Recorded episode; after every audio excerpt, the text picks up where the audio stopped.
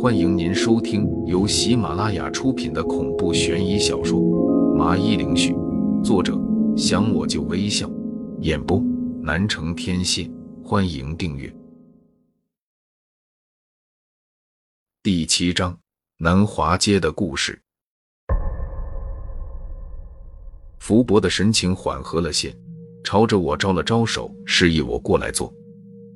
我迟疑了下，还是准备过去，但苏婉儿就拦住了我，压低声音道：“你真的确定他是你爷爷的朋友吗？万一他是渣怎么办？”听到这话，我不禁有些哭笑不得，回答道：“现在你倒是谨慎的很，人家没理由冒充。再说他想对我们动手，用不着使诈。”这是实话。刚才仅仅是释放出气场，便有令人有窒息的压迫感。要是真动起手来，我感觉自己恐怕只有一成的胜算。所以我想，他应该真的和爷爷有些交情，不然不会态度会发生转变。坐下之后，福伯很客气的倒了两杯茶，然后就一直盯着我上下打量着，频频的点头。没错。你眉宇间的确有王老四年轻时的几分影子，身边的女人都是倾城绝色。苏婉儿一听被说成是我的女人，面色有些不悦，想要开口反驳，却还是憋了回去。这一幕让我看的是心里有些舒服，难得有人让她害怕的话都不敢说了，连忙的谦虚道：“福伯，您客气了，我比起我爷爷还差得远呢。”说完，便拿起杯子抿了口，入口微苦，可是进入咽喉之后，却又散发出一丝甘甜。这时，福伯朝着我意味深长的一笑：“小子，你难道不怕我在里面放了东西？”闻言，我则是很干脆的摇了摇头，回答道：“您的寿命恐怕已经在几百岁了，这实力自然不是我能够应对的。”您要是想对我动粗，那简直是不费吹灰之力，应该不会用一些下三滥的手段。哈哈，有点意思。福伯被我的话弄得快意的笑了笑，而苏婉儿瞪大了眼睛，一脸的难以置信。几百岁？那……我则是立马打断了他，这些是个人的秘密，不宜追问的。立马插了一句道。福伯，您能否告知关于南华街的一切？福伯并没有回答，而是仔细的盯着我看了一会，继而问了句：“你问这个是想彻底的解决这里的问题？”话里的言外之意，我自然也是清楚，一脸认真的回答道：“实不相瞒，我的确有这个意思。或许这有些自不量力，但爷爷告诉过我。”每一位风水先生都有除魔卫道的责任和义务，遇见了自然不能当做没发生过，要不然等着它发展起来，那将会酿成大祸。听到我这话，苏婉儿都有些微微的吃惊，望着我，似乎没想到我能说这番话。福伯点了点头，评价道：“果然是王老四的孙子，这份找死的样子还真是如出一辙。”也罢，告诉你也无妨。你们知道南华街现在被一些当地人称之为什么吗？我和苏婉儿第一时间的摇了摇头，表示不清楚。鬼街。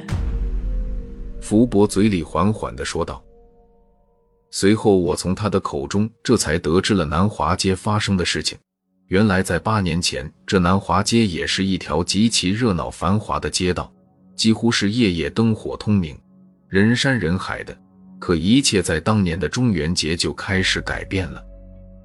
中元节又称鬼节，农历是在七月十四到七月十五的晚上十二点这样。话说是一年之中唯一一次鬼门大开的日子，一些鬼魂去到自己的家里看看近况，然后吃点后代供奉的元宝蜡烛，然后回到地府便安心投胎了。而生人是要烧纸钱祭拜，诚心传达对亡人的心意，不宜做生意做太晚，否则会遇到一些邪祟缠身，重则可能会波及性命。但当晚南华街的商户似乎忘记了这个传统，几乎每一户都是开业到了凌晨两三点。到了第二天，他们便发现，在自己的铺子门前放着一盏白灯笼，一条街几十家的商户每家都有。这一幕让他们有些疑惑，不知道是怎么一回事。有的人认为肯定是恶作剧，也有的人认为是和自己有过节的商家干的。只不过为了掩人耳目，所以才全部都放了。还有的以为是有人打算在这里搞什么活动。一番追查下来后，原因没搞清楚，最后就不了了之了。可是，在三天后，诡异的事情就发生了。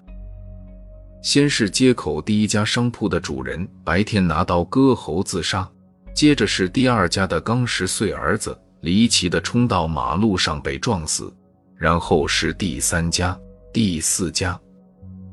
短短的一个月里，南华街这边的商户每一家都死了个人。这自然很快就被人发现不对了，并且立马联想到了白灯笼，知道这种事情警察是没法解决的，只能去找这方面的大师。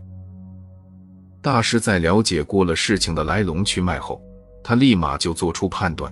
说是这些商户得罪了原先家住在这里的鬼魂们，一盏白灯笼就代表着必须要死一个人。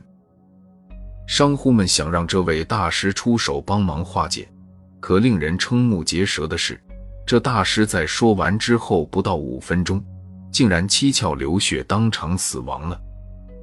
这顿时吓得这些商户是屁滚尿流，立马就决定赶紧搬走。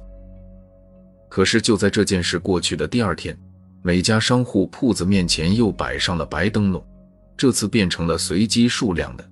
后来有人才明白，这是根据每户家中还有多少人放的，有的还剩下老婆孩子，那就是两盏；有的还有四口人，那便是四盏。于是乎，在不到半年的时间，这南华街每一户都是全家惨死的下场。由于这件事实在太过匪夷所思，警察局这边根本没有半点的头绪，最后有些姿势体大，官方只能是强行的利用一些手段给压了下来。官方勒令不许知情人谈论这些，发现了就是很严重的处罚，这才把没让这影响给扩大。没人敢住在这里，也没人敢继续在这里做生意。官方也知道这里也没法再继续创造商业价值，因此最终就决定彻底的荒废。也因为这样，南华街被称作鬼街。讲完这些的福伯，眼神带着深意的看着我，拍了拍我的肩膀，询问道：“小子，你也是真的有胆子，居然敢进来这里开铺子，真是艺高人胆大。”福伯，你的意思是说，要是我们也收到了两盏白灯笼，那就代表我们也会死？苏婉儿听完之后，急忙的就开口问了句：“我不禁打趣道，也不知道是谁，昨晚告诉我这个世界上没有鬼的，现在你这是害怕了？”一说完，苏婉儿就狠狠掐了我的腰间，瞪了我一眼，示意我别说话。福伯深沉的一笑。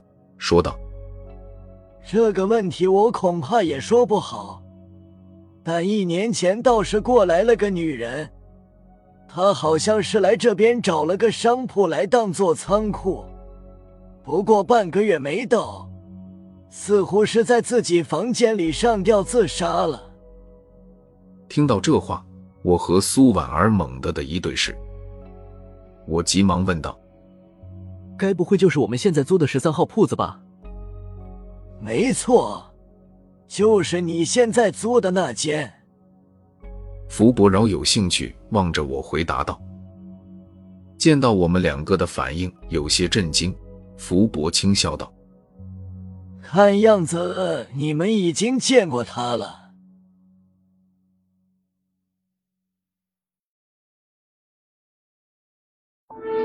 听众朋友。本集已播讲完毕。请订阅专辑，下集更精彩。